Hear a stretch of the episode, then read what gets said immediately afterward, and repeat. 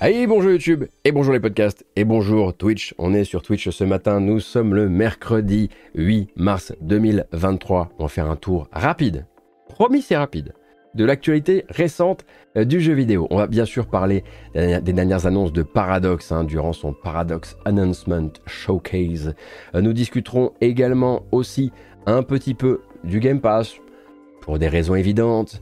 Euh, on parlera euh, de euh, préservation du jeu vidéo chez Nintendo, donc on va encore pleurer. et puis quelques news venant venues de l'industrie et notamment des news pas forcément très très fun, mais ce sera pas très très long, je vous le promets. Et ensuite, pour les gens qui sont en live, on regardera quelques bandes annonces. Euh, pour euh, les gens qui nous rattrapent ça sur YouTube, sachez que je ne les monte plus désormais parce que ça prenait trop de temps, mais que vous pouvez ensuite retrouver le lien de la rediffusion Twitch dans la description de la vidéo et aller regarder tout ce que je fais de curation, donc sur les jeux vidéo, les trailers, les jeux indépendants, les dates, etc., etc., etc. Mais donc, comme je le disais, l'événement, l'un des événements principaux récents du monde du jeu vidéo, c'est euh, ce petit stream organisé euh, euh, par Paradox, dans lequel on savait évidemment qu'on allait nous proposer un certain nombre d'extensions pour un certain nombre de jeux signatures de l'éditeur, mais on savait aussi que trois studios allaient venir proposer et montrer leurs nouveaux projets avec un studio qu'on attendait évidemment au tournant. Ce studio, il s'appelle Colossal Order. Il nous vient de Finlande et Colossal Order, développeur de City Skylines, le jeu aux 12 millions de joueurs, était venu présenter City Skylines 2.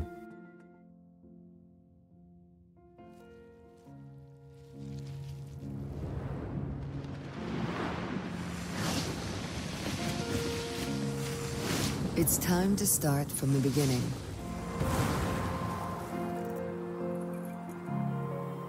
Yet evolve into something new.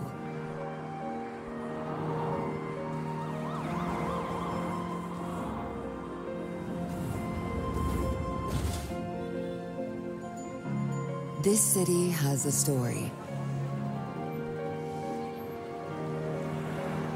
Envision a world created by you.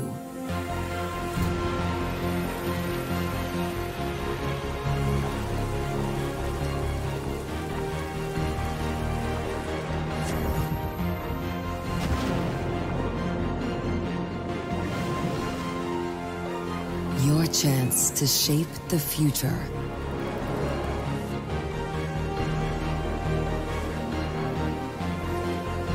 To create and inspire.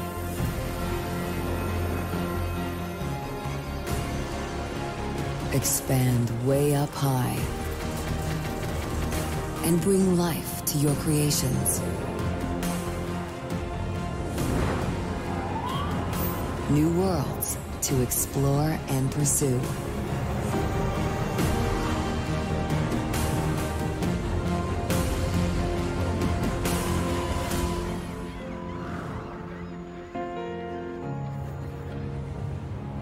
Me demandez pas ce qu'ils ont avec les rotations de caméra là.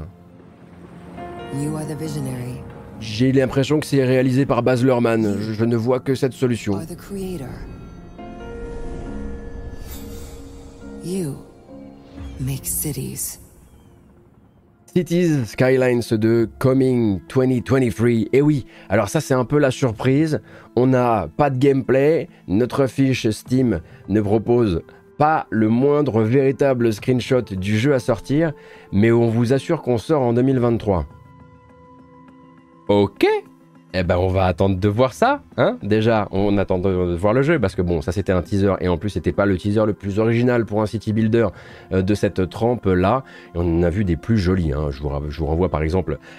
Bon après le jeu était claqué, mais je vous renvoie aux excellents trailers de SimCity 2013. C'était autre chose. Bref, euh, Cities Skylines 2, évidemment, évidemment, hein, Cities Skylines a été un tel succès pour Paradox que ça n'allait pas s'arrêter là. Et puisque c'est Paradox et que Paradox essaie autant que possible de mettre ses jeux en jour 1 dans le Game Pass de Microsoft, eh bien ce sera le cas ici aussi. Dans quel Game Pass? Dans les deux Game Pass, dans les trois Game Pass même, euh, puisque le jeu doit sortir cette année à la fois sur PC et console de nouvelle génération. M'est avis qu'il va y avoir d'abord une petite sortie PC et une sortie sur console euh, un peu plus tard. Pour l'instant, ils prétendent que ça sera euh, au même moment. Hmm, j'ai du mal à y croire. Alors quand je dis que Paradox essaie tant bien que mal de mettre ces jeux dans le Game Pass, euh, c'est parce qu'on se souvient de Stellaris, de Crusader Kings 3 hein, au lancement dans le Game Pass, mais aussi de Victoria 3 qui avant de revenir sur sa promesse d'une sortie dans le Game Pass en jour 1, euh, devait normalement intégrer le catalogue lui aussi. À l'époque, je ne sais pas si vous vous souvenez, mais euh, Paradox avait pris euh, la parole pour expliquer que cette annulation de partenariat-là, elle ne devait pas être interprétée comme une fin de collaboration entre Paradox et Microsoft. Et de ce point de vue, justement, le showcase organisé lundi soir faisait office de parfaite démonstration parce que l'autre jeu, le prochain jeu que je vais vous montrer, lui aussi est annoncé en jour 1 euh, dans le Game Pass. C'était l'un des autres studios présents pour montrer son nouveau jeu. Il s'appelle Hairbrain Scheme. Hairbrain Scheme, c'est une équipe américaine euh, qui est derrière la trilogie des Shadowrun, les plus récents en tout cas, ainsi que Battletech, qui était leur dernier projet à date. Alors, désolé pour les fans de Battletech, hein, il n'y aura pas de Battletech 2. Il est question cette fois d'un univers inédit, une licence originale qui s'appelle The Lamplighters League, euh, la Ligue des Lampistes, je dirais ça comme ça. Euh, et la bande-annonce va nous mettre sur la voie. Il s'agira donc de plonger dans une version pulp des années 30 avec des très gros morceaux d'Indiana Jones dedans, euh, tombeau moussu, euh, trésor à atteindre avant les nazis, humour, grand spectacle, bref, le cocktail pulp que vous, que vous pouvez imaginer. Et le tout servi, en ce qui me concerne, par une direction artistique qui me parle énormément.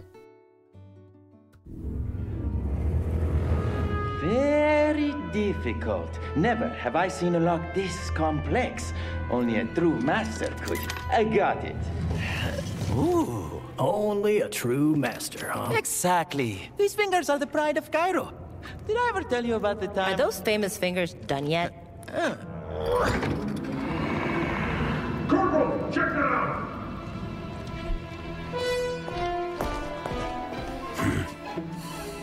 Bait and tackle?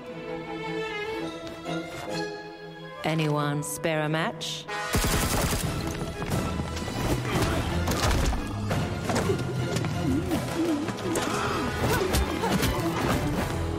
What do you know?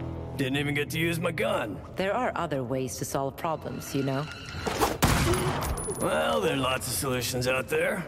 Wrestling, punching, oh, and, um... Running? Latif! Oh, plan C again?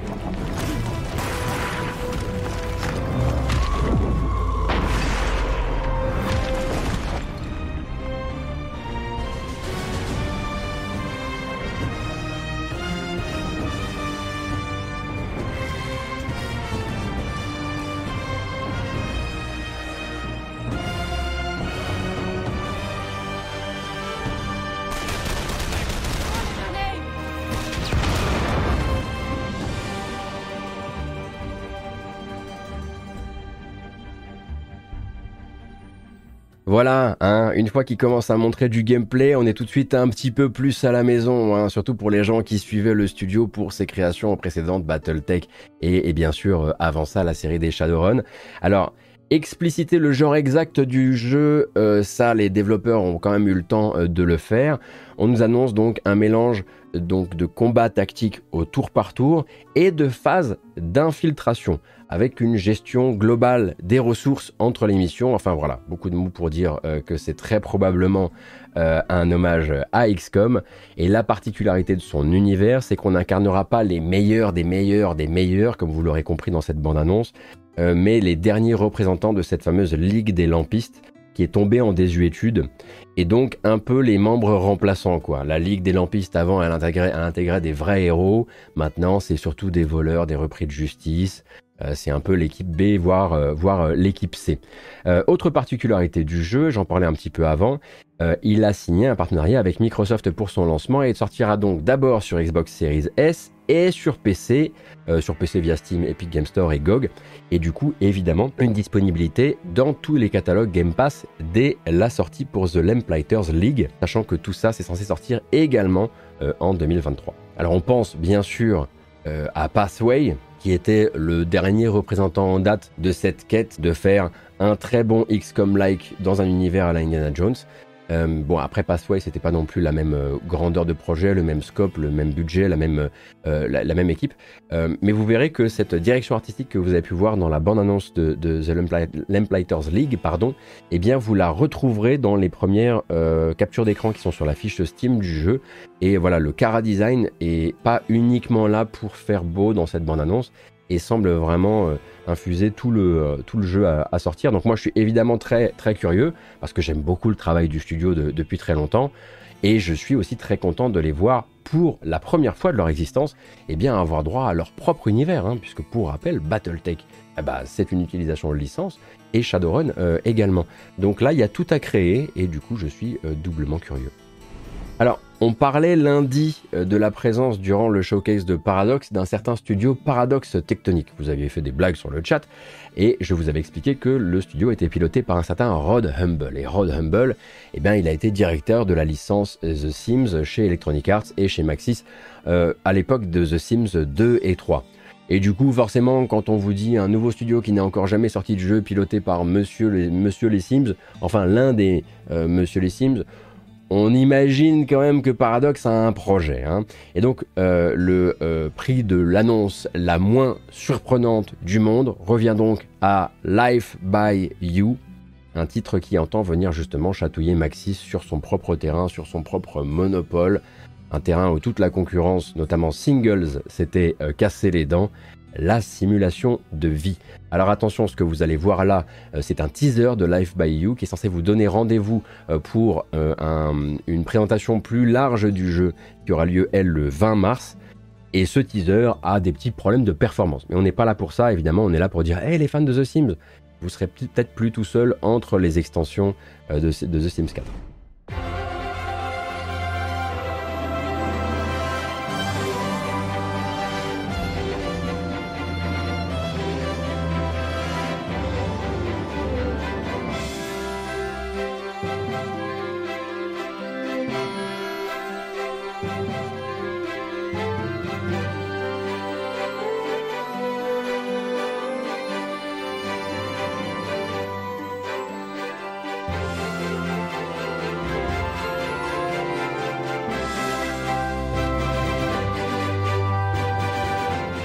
Tout simplement le plus grand fade to black au monde le plus long et on sent bien bien sûr que cette bande annonce elle a été créée rapidement euh, que le but c'est vraiment de venir de vous faire venir le 20 mars pour voir véritablement le jeu parce que là c'est juste quelques petites images qui ont été mises euh, bout à bout. Et bien sûr hein, ça permet mais c'est quand même stratégiquement disposé tout ça. C'est à dire que dans ces quelques images eh bien, on va voir de l'aménagement euh, de, maisons et de construction, de la gestion de besoins de personnages. On va voir un peu d'interface euh, aussi. Et le but est très très clair pour Paradox, c'est de venir euh, concurrencer, pour le coup, comme ils avaient pu le faire avec succès avec City Skylines, un autre gros jeu Electronic Arts qui avait pignon sur rue. Alors, ici quand même une très très gros- grosse différence. Euh, SimCity était au plus mal à l'arrivée de City Skylines et on se, doutait bien que la licence SimCity allait s'arrêter après l'épisode 2013. C'était clair pour tout le monde.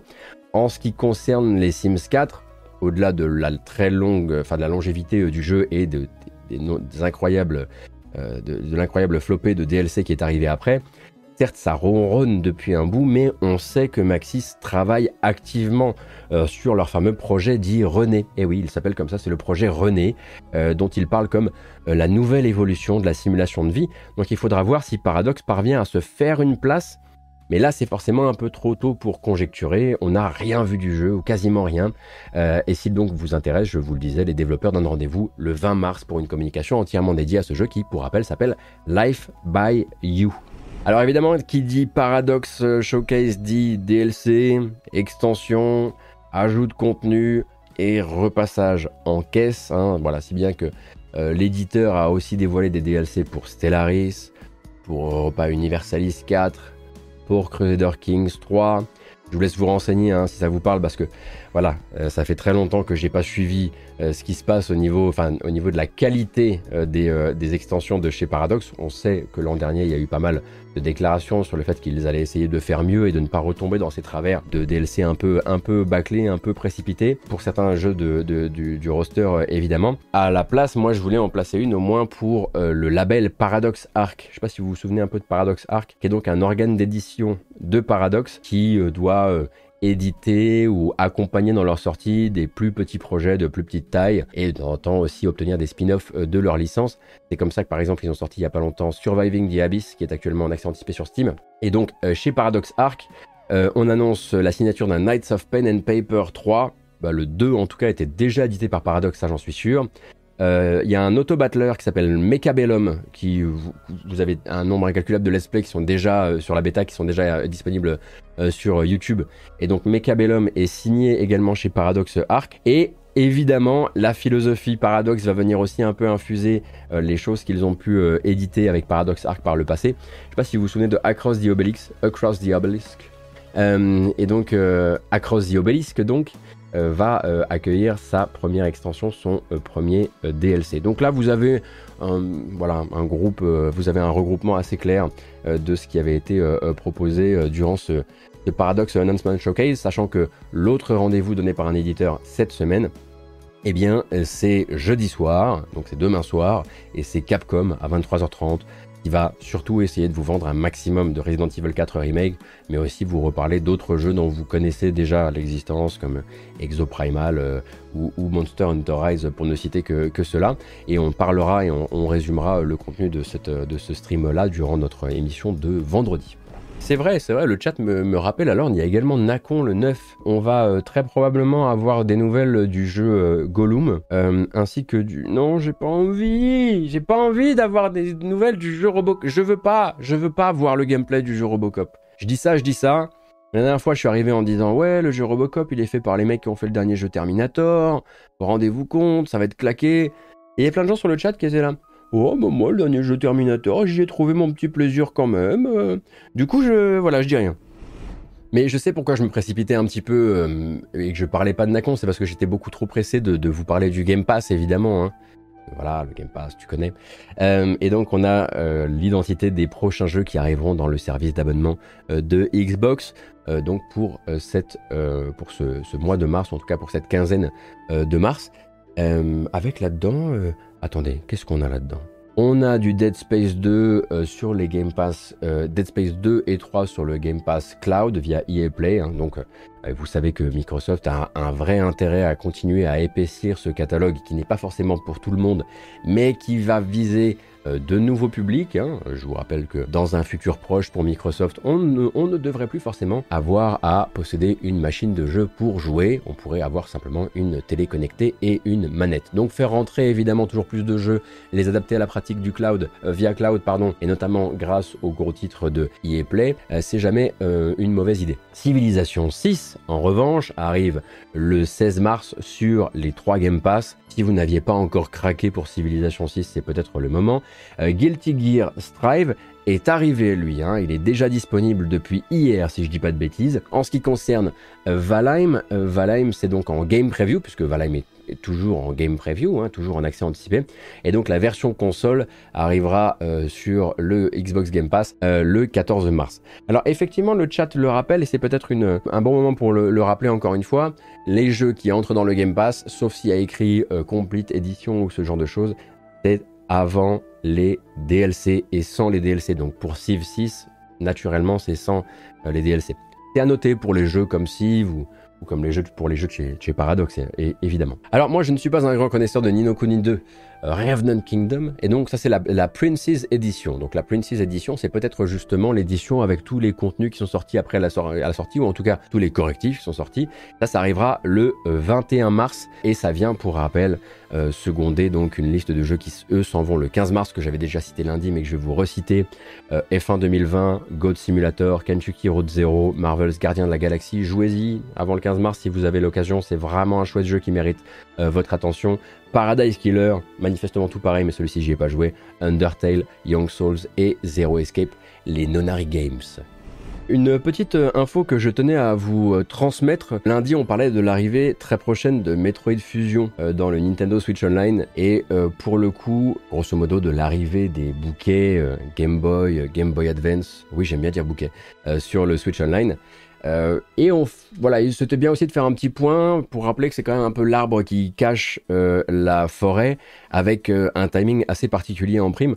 Hein, comme on le sait depuis de, de, nombreux mois maintenant, Nintendo va fermer les boutiques en ligne de la Wii U et de la 3DS très prochainement, le 27 mars, et donc fermer, euh, pardon, l'accès au catalogue de ces boutiques euh, aux personnes qui chercheraient à se procurer certains titres. Si vous, possédez ces titres, vous pourrez toujours les télécharger bien sûr, mais si vous vouliez découvrir des titres en rétro, eh bien vous ne serez plus en capacité de le faire via ces deux points euh, d'approvisionnement là qui étaient quand même assez centraux. Mettons par exemple que vous vouliez découvrir de vieux jeux Pokémon et que cette idée saugrenue vous prenne après le 27 mars euh, date de fermeture des deux services. Bon, bah c'est déjà un petit peu la jungle à la base, hein, parce qu'il manquait une grosse tripotée de jeux Pokémon et de spin-off Pokémon qui étaient disponibles euh, légalement sur euh, aucune plateforme. Pour rappel, on est actuellement à 88 jeux Pokémon, hein, quelque chose comme ça. Il y en avait déjà beaucoup qui étaient inaccessibles, autrement bien sûr que sur machine d'époque ou via émulateur. Mais à partir du 27 mars, Pokémon XY, Pokémon Soleil Lune, Or Argent, Bleu Rouge, ce sont autant de jeux euh, que vous pouviez encore atteindre euh, via les e-shops de la 3DS et de la Wii U, et ce ne sera bientôt plus le cas.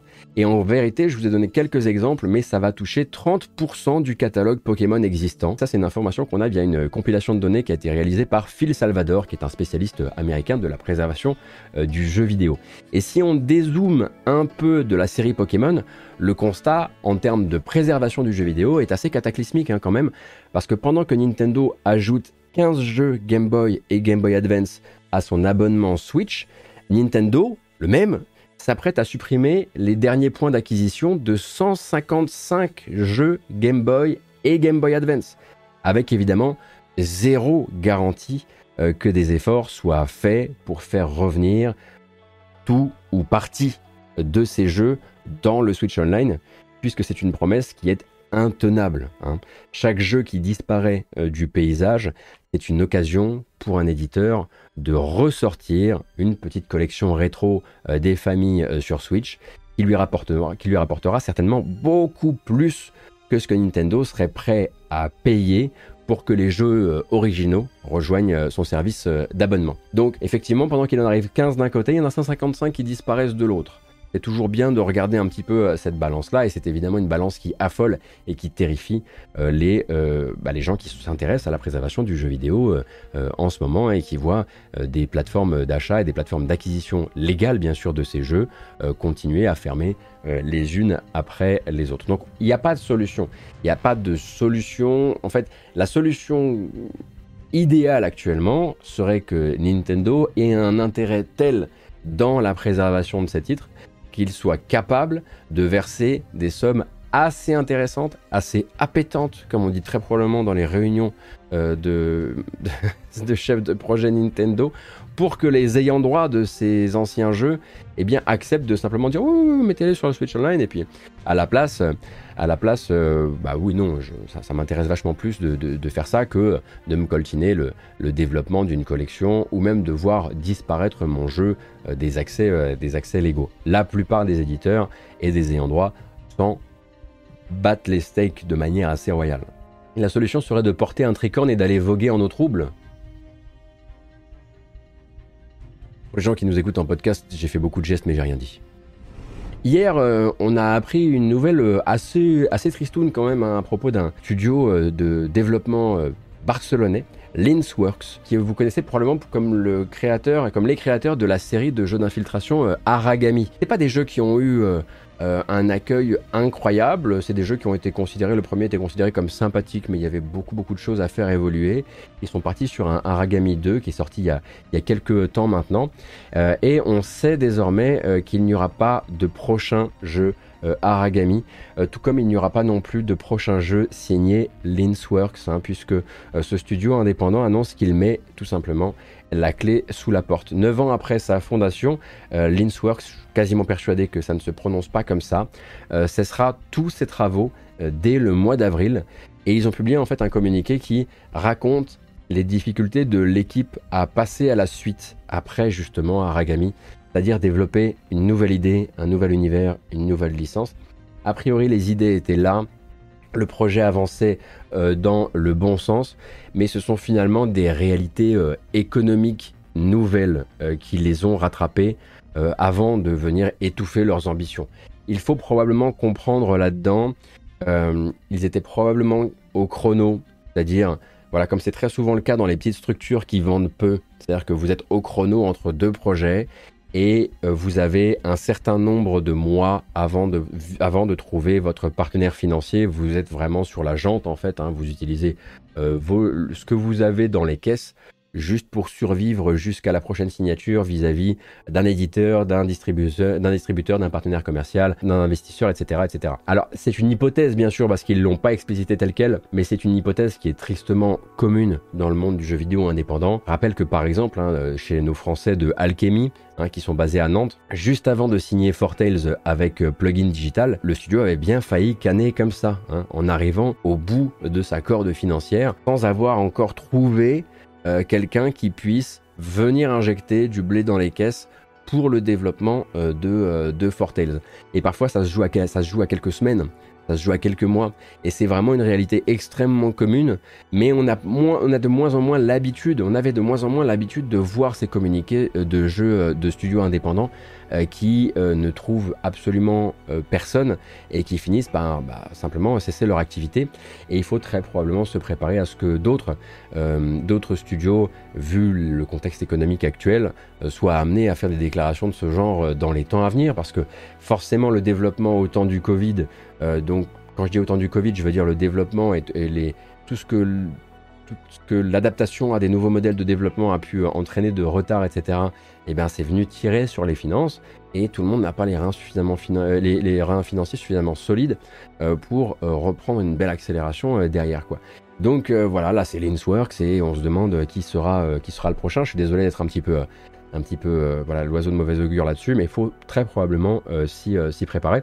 le studio, du coup, a publié un communiqué, comme je le disais, dont on sent évidemment hein, toute la lourdeur, voilà, le cœur très lourd. Hein. ils expliquent qu'en gros, ils, sont obligés de faire une, euh, grosse croix sur tout le travail qui a été abattu au cours de la dernière année, hein, parce qu'en gros ils étaient sur un développement et, ça avançait bien et tout ça en fait il faut juste euh, le jeter dans la, le jeter à la benne euh, et, et, et, oublier quoi. Hein, et, tout le monde n'a pas le, le, loisir de dire on va mettre ça au frigo. Alors eux ont déjà une, déclaration qui est plutôt très très cool vis-à-vis des fans. Alors ils les remercient évidemment, ils remercient la communauté des joueurs de Aragami et le studio s'engage sur le fait que, bien sûr, les deux jeux resteront accessibles via les boutiques euh, habituelles, mais surtout que la coopération en ligne restera active même après la fermeture du studio. Ça veut très probablement dire que si ça casse, il n'y aura personne pour réparer, mais de base, euh, on ne vient pas interrompre euh, le fonctionnement des serveurs, ce qui veut très probablement dire que ce sont des coûts qui sont peut-être négligeables, qu'il y a peu de personnes un qui joue à Aragami et deux euh, qui jouent à Aragami en, coopération en ligne. Alors je citerai l'équipe pour terminer.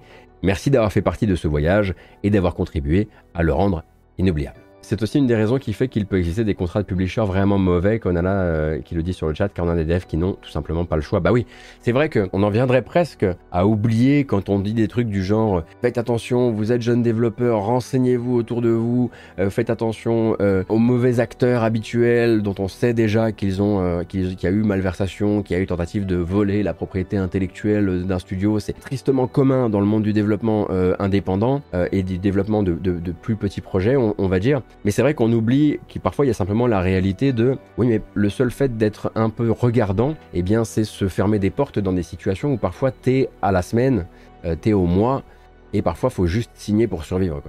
Et c'est évidemment là-dessus que se reposent euh, certains éditeurs ou en tout cas labels indés euh, tristement connus. Bah oui, on reste dans les bonnes nouvelles avec la suite. Hein. Voilà, voilà, Take Two, Take Two. Alors, Take Two, c'est un autre calibre hein, en termes de, développement de jeux vidéo. On peut dire qu'ils sont pas au mois, si vous voulez. Hein, voilà, eux, ils peuvent se projeter sur plusieurs années. plusieurs dizaines d'années, si tout se passe bien. Bref, Take-Two, finalement, va quand même un peu licencier.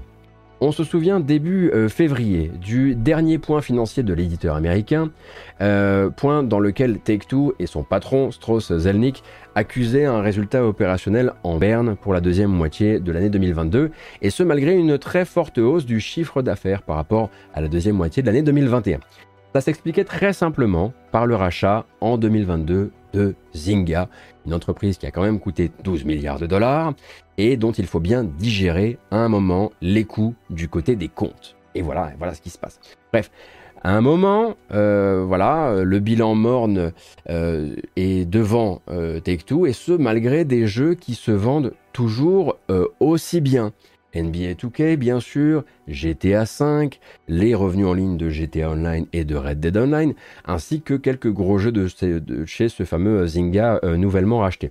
Et donc forcément, euh, l'annonce, comme vous avez pu le voir ailleurs euh, ces derniers temps, euh, d'un plan d'économie. Un plan d'économie de 50 millions de dollars, à propos duquel le patron Strauss-Zelnick, début février, affirmait qu'il ne passerait pas par des licenciements massifs. Et notez bien le terme massif, car c'est exactement là que se fait le pivot.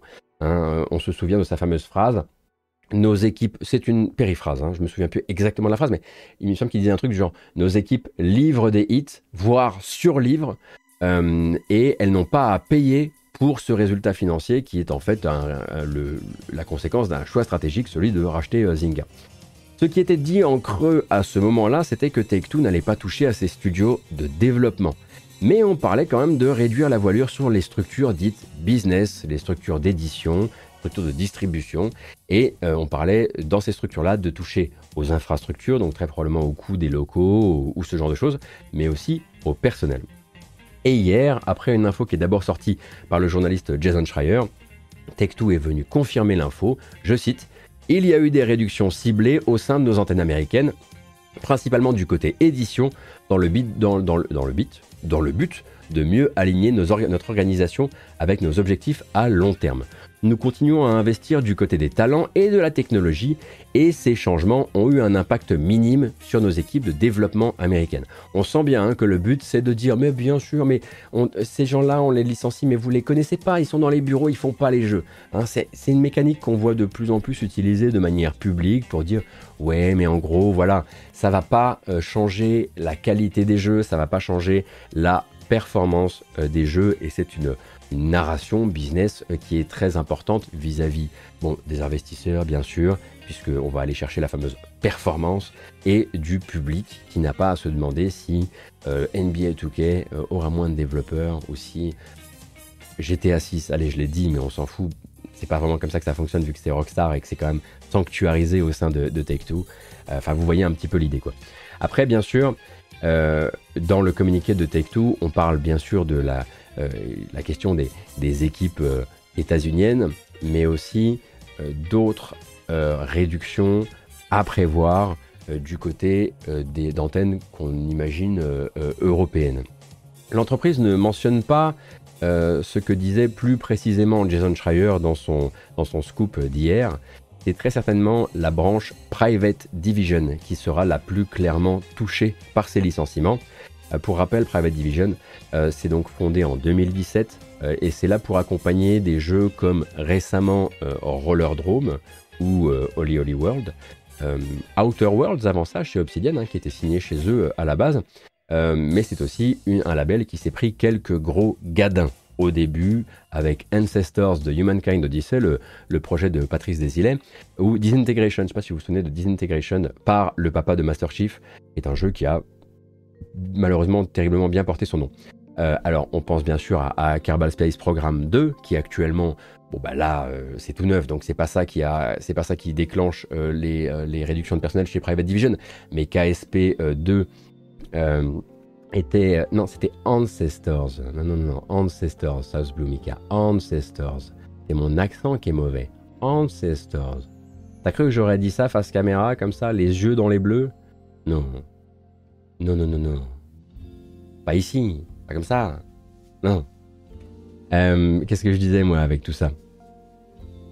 Euh, KSP2 est un sujet effectivement euh, important du moment parce que Kerbal Space Program 2 manifestement a fait l'objet de toute une, magouille au sein de Private Division, tant et si bien que pendant un temps on ne savait plus exactement qui développait euh, KSP2, et bien surtout est arrivé là en accès anticipé euh, sur Steam, et ça ne se passe pas très très bien euh, pour lui.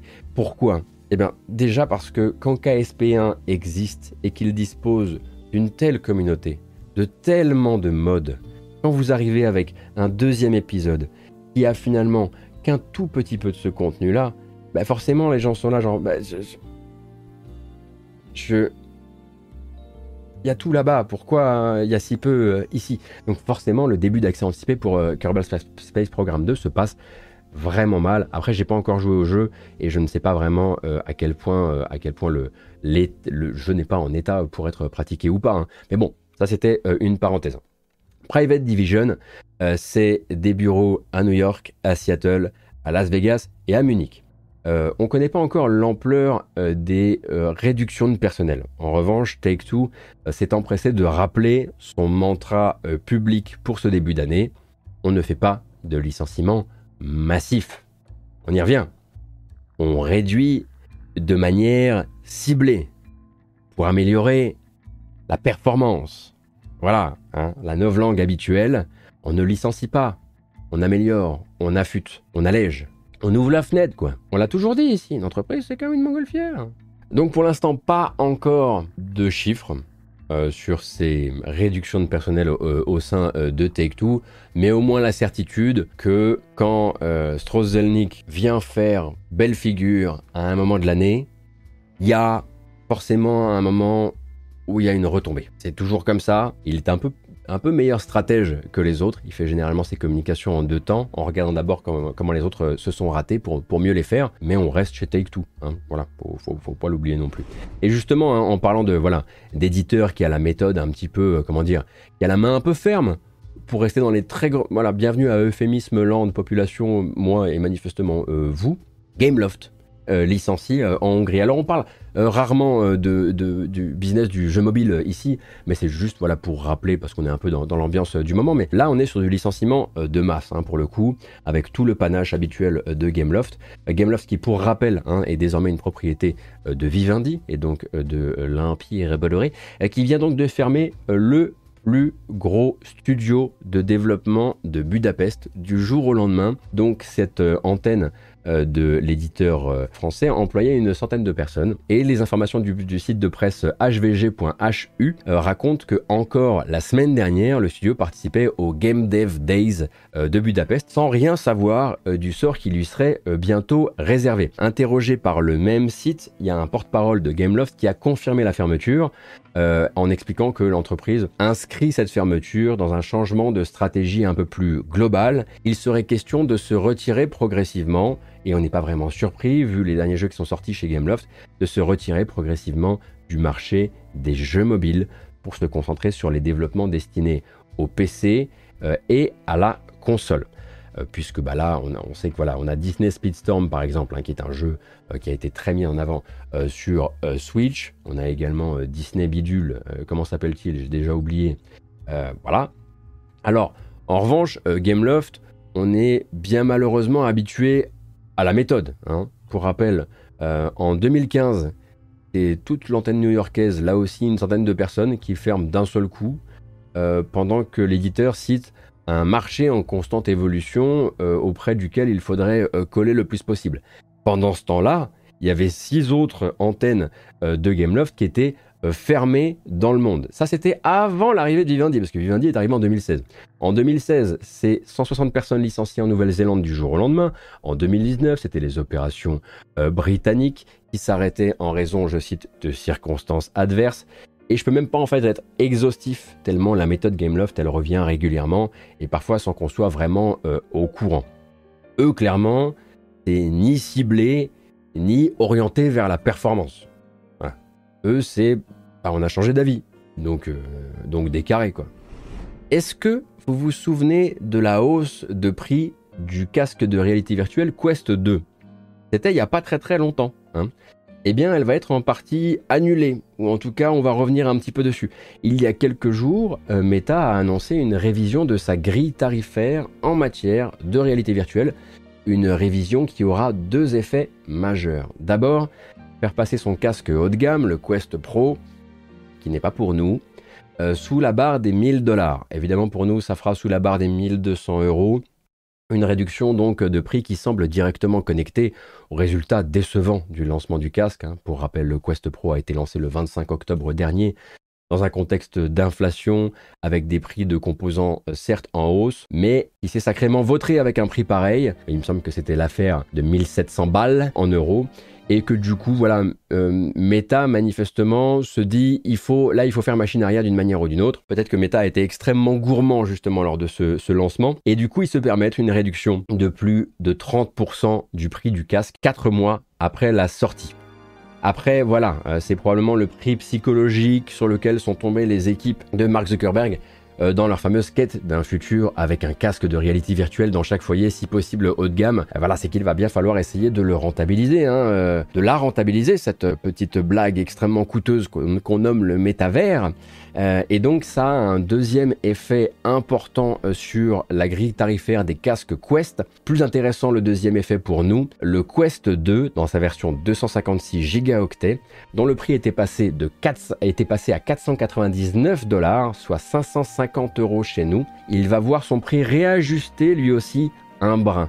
Alors il retombe pas à 399 dollars comme avant, mais à 429 dollars, soit 479 nous, on récupère un peu moins de 100 balles euh, dans euh, l'opération.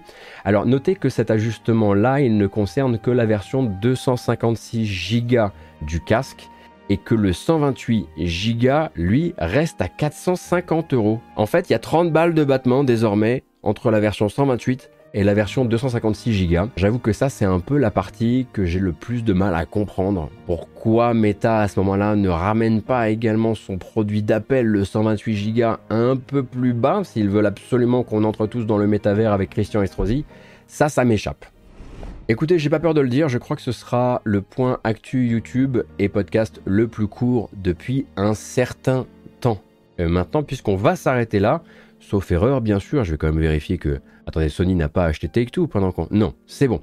On va pouvoir euh, du coup nous en live euh, passer sur euh, quelques bandes annonces pendant que YouTube on va vous souhaiter à vous une excellente fin de journée. Merci d'avoir suivi cette émission. J'espère que la couverture de l'actu vous a plu. On se retrouvera pour un autre point cette semaine qui lui aura lieu, qui sera posté sur YouTube samedi matin et qui abordera notamment les annonces récentes. Annonce il y a du côté de chez Capcom et on fera voilà le petit point histoire que vous soyez bien armés pour, euh, pour sortir euh, de cette, euh, de cette semaine de travail. Et voilà, merci infiniment. Je vous rappelle que si me soutenir vous intéresse, vous pouvez vous, vous diriger vers utip.io slash gotos qui fonctionne grosso modo comme un Tipeee ou comme un Patreon. et c'est la meilleure manière de soutenir mon boulot si vous avez envie de le faire. merci infiniment et à très vite. Salut